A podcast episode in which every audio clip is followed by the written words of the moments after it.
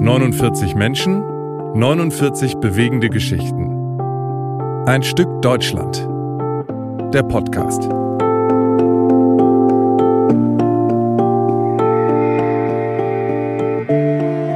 Hallo und herzlich willkommen zu Ein Stück Deutschland, Folge 32. Diese Folge, wie alle anderen Folgen auch, soll dem Kampf gegen Antisemitismus ja gewidmet sein.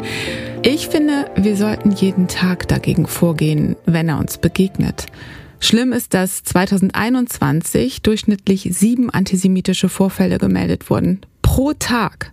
Sechs davon waren Fälle extremer Gewalt. Dazu gehörte laut dem Bundesverband RIAS e.V., über den haben wir auch schon mal berichtet, unter anderem ein Angriff auf einen jüdischen Teilnehmer einer Mahnwache für Israel und gegen Antisemitismus in Hamburg.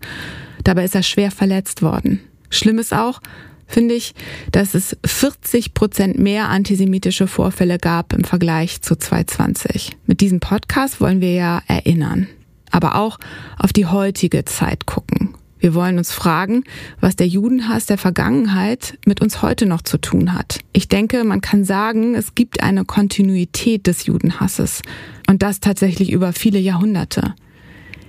Diejenige, um die es heute gehen soll, hat Antisemitismus in Nazi-Deutschland der 1930er Jahre erfahren. Darum wird es ausführlich auch in den nächsten Folgen gehen. Der Judenhass von damals hat sie und ihre Familie gezwungen zu fliehen. Heute haben wir erstmal wieder eine vorgelesene Folge und diejenige, die diese Folge 2018 im Tonstudio eingesprochen hat, kennen bestimmt einige von euch. Und zwar aus How to Sell Drugs Online Fast oder Fuck You Goethe oder Victoria. Das sind äh, Serien und Filme, für die, die es nicht wissen. Ähm, es ist Annalena Klenke. Ich kenne sie seit ihrer Geburt. Ja, ich bin so eine Art Tante von ihr und habe mich damals total gefreut, dass sie Lust hatte, bei der Audioproduktion mitzumachen. Sie hat sechs Ein Stück Deutschland Porträts gelesen. Liebe Lena, liebsten Dank nochmal dafür. Ja, und für diese Folge habe ich Sie gebeten, mal zu erklären, warum sie damals mitgemacht hat. Hier Ihre Antwort. Ich kenne Corinna privat und auch schon etwas länger, deswegen habe ich das Projekt schon früh mitverfolgt und fand es total spannend ihre Reise, auf die sie gegangen ist und wie sie mir dann äh, von den verschiedenen Geschichten von den Menschen, die sie dort getroffen hat, erzählt hat. Ich fand es wahnsinnig aufregend und sehr mutig ähm, und toll von Corinna, dass diese Lebensgeschichten von den Menschen nochmal einen ganz neuen Raum gegeben hat, den es sonst wahrscheinlich so nicht gegeben hätte und die ja auch immer wieder weiter verblassen, da die Menschen immer älter werden und teilweise schon gestorben sind. Und wir dürfen einfach nie vergessen, was in dieser Zeit passiert ist. Und ich finde, es kann nie genug Projekte dazu geben und nie genug Erinnerungen und Denkmäler, die wir diesen Personen setzen und ihren besonderen Schicksalen, die sie in dieser Zeit erlebt haben. Deswegen vielen Dank, liebe Corinna. Und ich freue mich, wenn so viele Menschen wie möglich immer weiter von diesem Projekt erfahren und es seine Kreise zieht.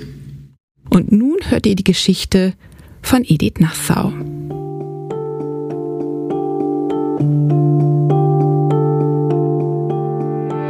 Als sie das erste Mal wieder in Deutschland war, da hat sie sich geschämt, weil sie sich wohlgefühlt hat, erzählt Edith Nassau. Die waschechte Westfälin sitzt in ihrem rosa Kittel auf dem Sofa im Aufenthaltsraum, im Haus 4 des Altenheims, und denkt lange nach. Ich habe mich so gefühlt, als ob ich nie weg gewesen wäre.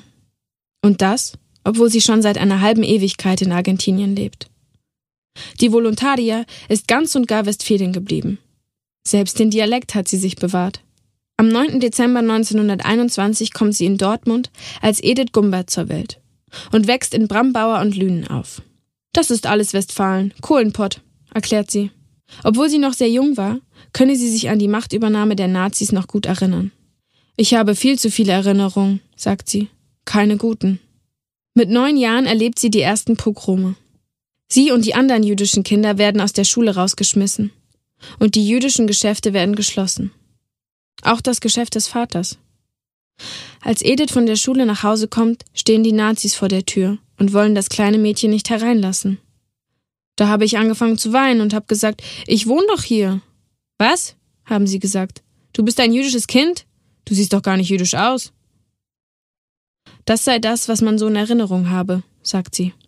Obwohl Edith am nächsten Tag wieder zur Schule gehen kann und auch die Eltern ihr Konfektionsgeschäft wieder öffnen dürfen, lebt die Familie Gumbert von da an in ständiger Angst.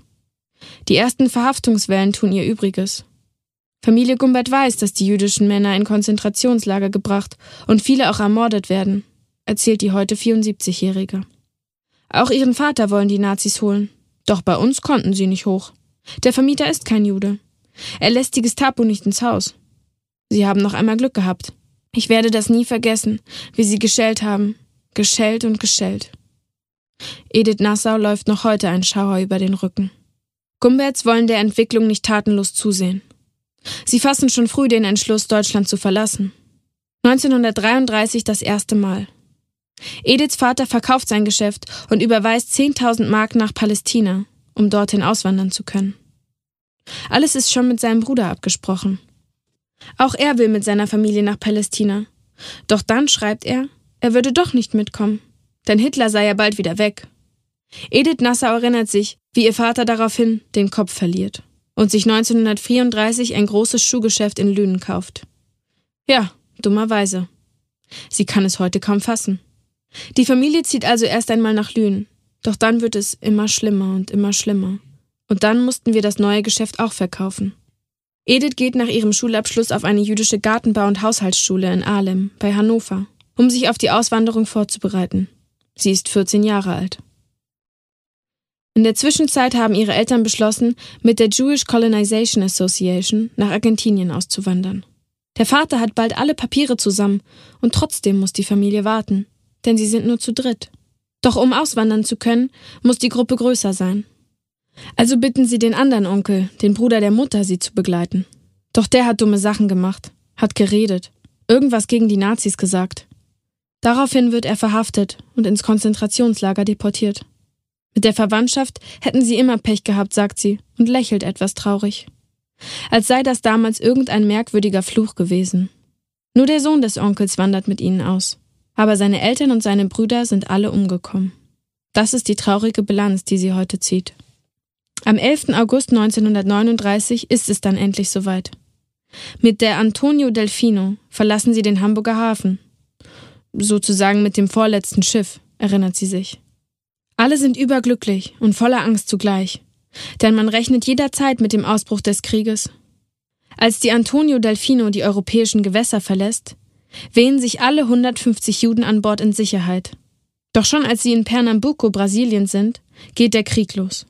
Die Schifffahrtsgesellschaft will die Juden zurück nach Deutschland schicken. Doch die deutschen Juden Brasiliens kommen ihnen zur Hilfe. Edith Nassau ist zu diesem Zeitpunkt 17 Jahre alt. Und sie habe das damals genau begriffen, sagt sie. Ich war ja kein kleines Kind mehr. Sie weiß, die deutschen Juden von Brasilien haben uns gerettet. Das Leben auf dem Land in Entre Rios ist vor allem für ihre Eltern hart. Heuschreckenplagen, Trockenheit und dann wieder zu viel Regen machen ein Weiterkommen unmöglich. Wir hatten ja keine Ahnung von der Landwirtschaft. Doch Edith und die anderen jungen Leute amüsieren sich trotzdem. Wir haben Beiles gemacht und haben Grammophon gehört. Erinnert sie sich heute und sie muss lachen. Es blieb uns nichts übrig, als uns mit der neuen Situation zu arrangieren. Nach einem Jahr auf dem Land geht sie nach Buenos Aires. Wie viele andere auch arbeitet sie dort im Haushalt. Bei sehr netten Leuten und schickt das Geld zu ihren Eltern, weil die Ernte immer wieder schlecht ist.